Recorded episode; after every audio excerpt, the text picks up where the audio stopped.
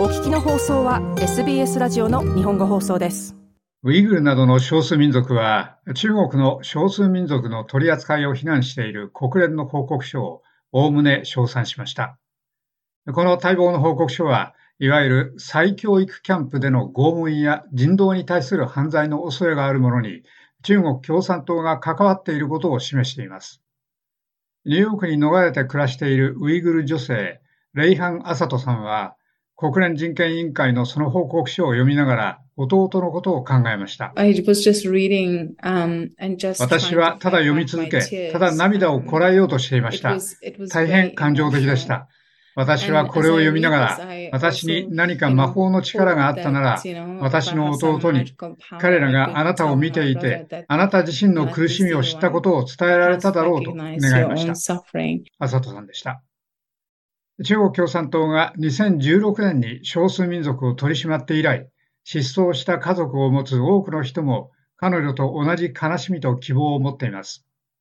国連は中国政府が教育と過激化防止のためだと主張するキャンプで、ウイグルなどの少数民族が拷問され、不妊にされ、自由を奪われていると結論付けました。ウイグルの女性、ラヒマ・マムートさんは、ロンドンでその待望の報告書がついに公表されたことにほっとしています。こ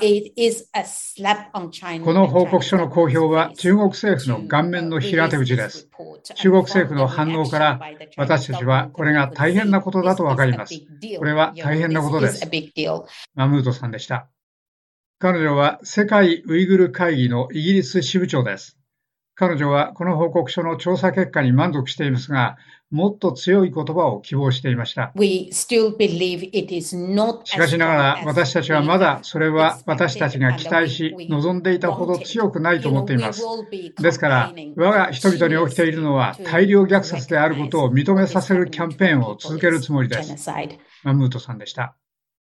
新疆ウイグル自治区での中国政府の行動が批判されたのはこれが初めてではありません。しかし、第三者の国連人権事務所からの批判は初めてです。西側のメディアの調査や西側のリーダーのコメントは政治的な利得のための政治宣伝だとして中国共産党に退けられてきました。中国外務省はこの報告書を異常に早く否定しましたが、国連はその独立性を支持しました。国連事務総長のスポークスマン、ステファン・ドゥジャリック氏は次のように述べました。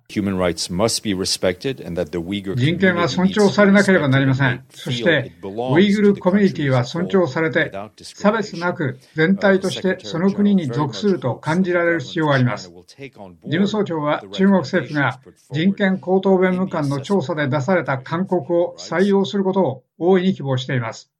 国連のスポークスマン、ドゥジャリック氏でした。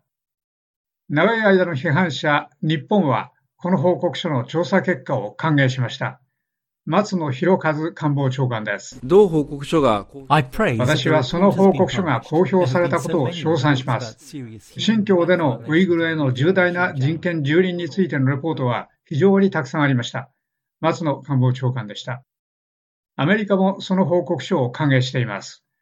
ホワイトハウスのカリン・ジャンピエール報道官は、バイデン政権は新疆で強制労働で作られた製品が国内で販売されないよう保証し続けると述べました。アメリカはこのレポートを歓迎します。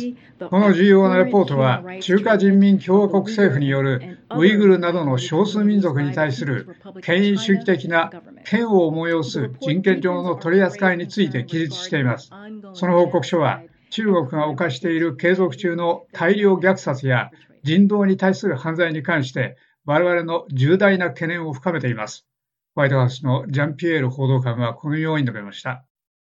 亡命先で暮らし続ける人々は、この報告書がきっかけとなって、国連が彼らを保護してほしいと思っています。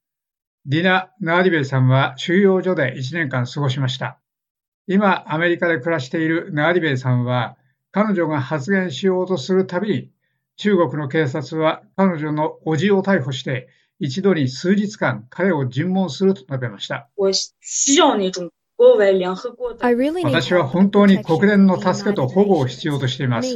私はこういう人で何も持っていません。それは構いませんが、私はもはや中国人ではありません。もう出ました。なぜ彼らはまだ私を悩ますのでしょうか私は本当に中国国籍を捨てたいのです。ナリベイさんでした。新疆での少数民族の取り扱いに再びスポットライトが当たっていますが、行動は依然として不確かです。以上、SBS ニュースのルーシー・マリーのレポートを SBS 日本語放送の長尾久明がお伝えしました。SBS 日本語放送の Facebook ページで会話に加わってください。L i いいねを押してご意見ご感想をお寄せください。